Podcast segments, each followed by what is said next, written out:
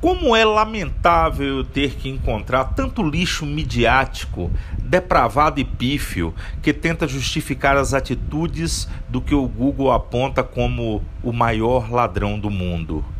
Os artífices endinheirados da esquerda brasileira patrocinam cada vez mais monólogos impávidos de pessoas sem currículo notável, que ainda conseguem falar meticulosamente o que o povão pensa que entende na tentativa de criar um quadro realista de um sujeito cujo currículo só permite que a história lhe imortalize em uma obra rupestre.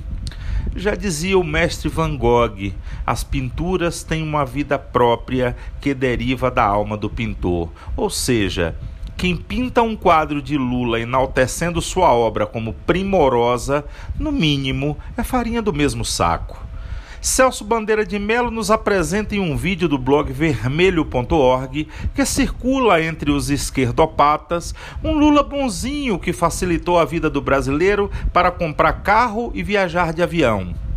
Bandeira de Melo, no ápice de sua sandice midiática e decrepitude perene, elenca pontos em que, segundo ele, foram avanços do Brasil durante a gestão Lula, como permitir que o povão vivesse melhor adquirindo crédito facilitado. Ainda pela linha do caduco, quem não gosta de Lula é quem não gosta do povão. E segue dizendo que ser doutor não é título e que ele é professor universitário e seus alunos não são melhores do que o povão em nada. Dileto professor Bandeira de Melo, Vossa Senhoria esqueceu de citar, seja por estupidez plena ou dolo, que para comprar um carro ou viajar de avião, pagando em suaves prestações, faz-se necessário produzir a circunstância de quitação dessas obrigações. Isso é jurídico.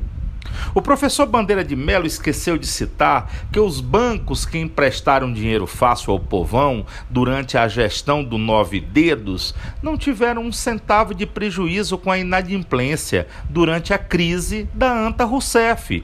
Pelo contrário, os bancos tiveram lucros absurdos e quem pagou essa conta não foram os ricos nem os mais pobres. Quem pagou essa conta são os que hoje vão às ruas vestidos de verde e amarelo, os que geram emprego e renda.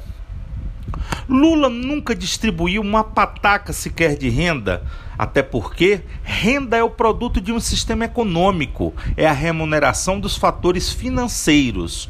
Lula permitiu sim que o ignorante pudesse se endividar até o pescoço e, prevendo uma inadimplência abissal que destruiria o país, pôs uma idiota para substituí-lo. E digo mais: permitiu a queda da idiota para rotular de golpe e alcançar um ou mais culpados para toda a desgraça criada por ele.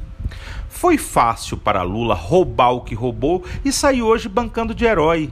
Não ficou preso porque aquilo que teve com ele não é uma prisão. Mandou para o inferno sua comparsa Marisa e agora espera a hora de repartir a fortuna com os filhos e os amigos mais próximos, todos com seus escritórios na Praça dos Três Poderes. Lula é uma espécie de estuprador que dá doce e espera a vítima crescer para ser abusada e outro levar a culpa.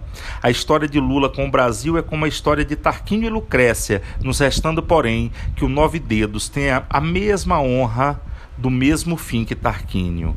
Para ser a reencarnação do Belzebu, só falta Lula ter penas.